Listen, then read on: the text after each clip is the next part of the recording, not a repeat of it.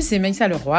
Alors euh, là, je, me suis dit, ça fait vraiment longtemps que j'avais pas lâché de podcast euh, et je me suis dit que c'était bon moment euh, j'avais commencé ça donc en 2019, on est en 2021, deux ans après je reviens un petit peu en retard, mais je reviens avec un message privé assez particulier dans lequel je fais intervenir ma fille, Asia, 15 ans, ado, au lycée, euh, avec qui j'aimerais, bah, je me suis dit, aborder le thème justement de la relation mère-fille, mais surtout de, de, la différence générationnelle qu'on peut rencontrer en fait avec euh, ses enfants et les différentes problématiques qu'on pourrait avoir euh, euh, de communication avec eux. Et qui de mieux peut parler de ces problématiques-là qu'une adolescente finalement?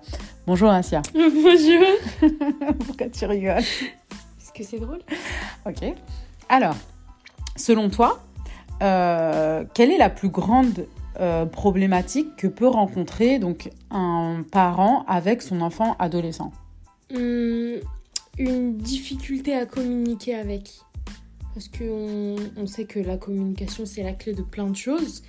Et quand il y a un manque de communication ou une complication dans la communication, bah c'est compliqué pour la relation. D'accord. Et, du coup, tout ça, c'est la communication. Et qu'est-ce qui fait, en fait, que euh, justement, cette communication peut être rompue? Qu'est-ce qui fait que, par exemple, euh, je sais pas, euh, ouais, c'est rompu, ça se passe mal, c'est compliqué, etc. Parce qu'en fait, euh, les, générations, elles sont très différentes. Et du coup, on n'agit pas de la même manière dans votre génération et dans la nôtre. Et Ouais, et c'est ce choc en fait. Oui, voilà, exactement, ce choc. Parce qu'en fait, nous, on peut pas être les mêmes personnes dehors, donc dans notre quotidien avec nos amis, au lycée, euh, avec les gens enfin, qu'on connaît dehors euh, de notre génération. Mm. Et vous, à la maison, il faut un peu s'adapter à la génération de l'autre. D'accord. Chacun doit s'adapter à la génération. C'est-à-dire que pour avoir une bonne communication, il faut que moi, en tant que parent, je m'adapte à toi de par, euh, je sais pas moi, euh, euh, le, vocabulaire ou, euh, ou, pas forcément le vocabulaire, mais au moins l'univers. essayer de rentrer dans l'univers. Et toi aussi. Pas de rentrer, de comprendre. D'accord, de comprendre. Et toi aussi, finalement, d'essayer de comprendre mon univers. Mais est-ce que tu trouves pas que pour des adolescents, c'est plus complexe de comprendre mon univers? Parce que ça, c'est une faculté que tu as. Mais est-ce que c'est la faculté de, tout, de tous les ados de ton âge? Est-ce que tous les ados de ton âge aimeraient avoir une relation euh, euh, complice avec ses parents est-ce que finalement, en tant qu'adolescent, vous fermez pas la porte aussi à votre univers? Ah si, peut-être. Ah si, si, franchement, je pense que oui, on peut fermer la porte à l'univers, surtout parce que l'adolescence, c'est le moment de la construction fatale et tout, nan, nan, et que du coup, on, on veut un peu se détacher de l'autorité parentale, et je pense qu'on fait l'amalgame entre l'éducation, enfin, entre ouais, l'éducation, l'autorité et une relation avec son parent. Hmm, en fait, on pense qu'en se détachant de l'autorité, on se détache du parent complètement. Du coup, on coupe et on ferme. D'accord, ok. Et selon toi, quelle serait la solution pour, pour que justement euh, les ados euh, euh, puissent, selon toi, après moi je peux apporter la solution, hein, t'inquiète, enfin apporter la solution, non, mais expliquer un peu qu'est-ce qu'on peut, quelles sont les différentes étapes qu'on pourrait mettre en place pour, dans un premier temps, un peu briser cette glace, tu vois.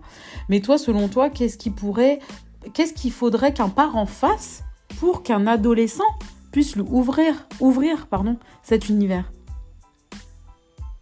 Je pense qu'il faut pas être imposant. D'accord. Faut y aller doucement en fait. Pas forcément y aller doucement, mais il faut pas imposer, dire genre euh, ouais c'est bon, je veux rentrer dans ton univers, te comprendre pour qu'on soit ensemble et tout. Parce qu'après nous genre ça nous bloque. Ça braque. Ouais, exactement, ça nous braque. On est en mode ouais, doucement, tu... je veux bien que tu rentres, mais force pas en fait. Hmm. Parce qu'après on va se sentir oppressé. D'accord, donc toi tu veux juste que la enfin l'adulte ouvre juste la porte, mais n'intègre pas ce monde, ne rentre pas dans ce monde-là. Parce qu'en fait, il y a une, y a, finalement, ça fait fermer encore plus. Ok, donc vous avez entendu, chers auditeurs, ça fait vachement radio. Donc vous avez, vous avez, vous avez entendu. Vous avez entendu, en fait, le secret pour avoir une bonne communication avec un adolescent, c'est finalement de l'observer de loin, de, de, de, mettre, euh, de, de, mais en même temps, de, de rester un pied dans son monde et un pied dans le nôtre. Ça veut dire que quelque part, on rentre un peu, on a une vision globale sur un peu sa vie, son monde, enfin, ces choses-là, et aussi partager des choses avec, c'est hyper important pour un ado euh, de partager des choses avec son parent, même s'ils sont déphasés, même si le parent va pas venir et commencer à dire des trucs qui sont pas du tout. Euh, euh, tu sais, je pense aux parents. Des fois, il y a des il y a des trucs où il y a des caricatures un peu des parents quand ils essayent trop d'intégrer le monde et qu'après c'est l'excès et c'est la gênance oui, Exactement.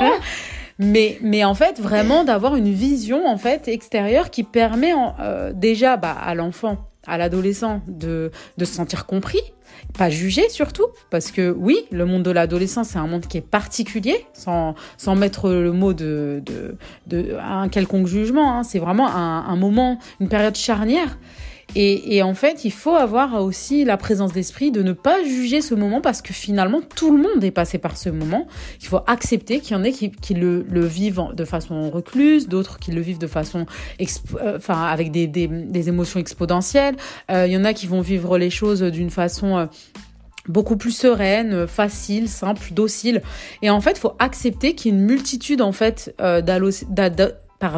d'adolescence autant qu'il n'y a euh, d'enfants, en fait, tout simplement, euh, qui passent justement à l'âge adulte et cette période assez euh, complexe.